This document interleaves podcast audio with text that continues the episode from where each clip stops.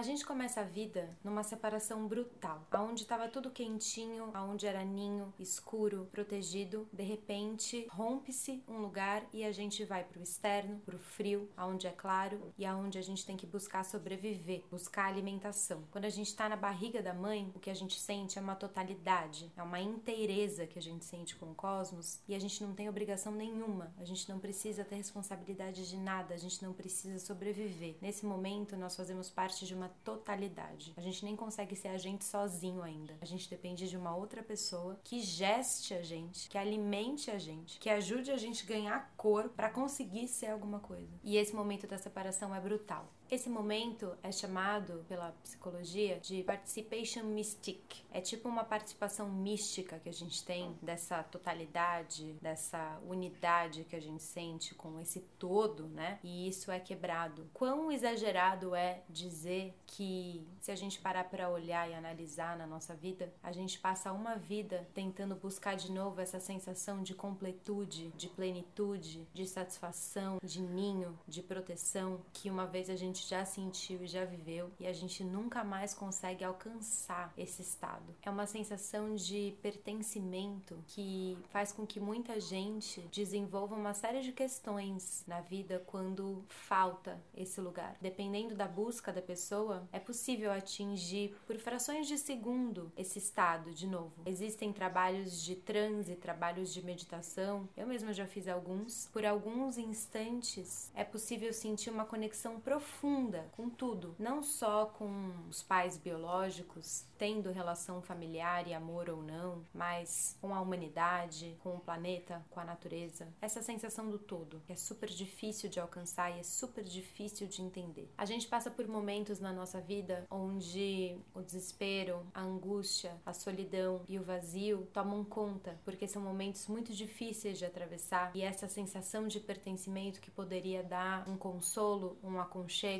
uma proteção e até uma força para que a gente consiga vencer as batalhas da vida, muitas vezes nos falta. E nesse momento nada faz passar uma solidão e uma angústia existencial de se sentir sozinho no mundo, de sentir que a gente não tem para onde correr, de sentir que a gente não é tão amado, sentir que a gente não é protegido o suficiente, sentir que de fato a gente não tem com quem contar ou que às vezes até tem, mas são poucas as pessoas e essas pessoas também estão nas suas batalhas diárias, então é muito difícil incomodá-las. Quando a gente está passando por problemas dessa magnitude, tudo passa pela nossa cabeça. A solidão é um fato central na existência humana, como diz o escritor Thomas Wolfe. O homem não está ligado a nenhuma imagem a não ser a que ele mesmo cria, a nenhuma realidade a não ser a que ele mesmo cria. Esse mesmo escritor, ele diz que o homem não encerra dentro de si nenhuma fé senão a fé que ele mesmo cria, a fé em si próprio, e que frequentemente os homens se sentem muito desapontados porque essa mesma fé os abandona. Isso tudo ele comenta num livro que ele escreveu chamado The Hills Beyond. Depois eu coloco embaixo as informações do vídeo para quem quiser ler esse livro. Mas é nesse lugar dramático onde a gente se sente completamente desprotegido e experiencia um vazio e uma solidão existencial que o senso de reconexão, seja com os outros, seja com esse todo que uma vez a gente já sentiu, se instaura. A solidão é uma condição da vida humana e é justamente essa condição que permite ao ser humano se aprofundar, se estender e sustentar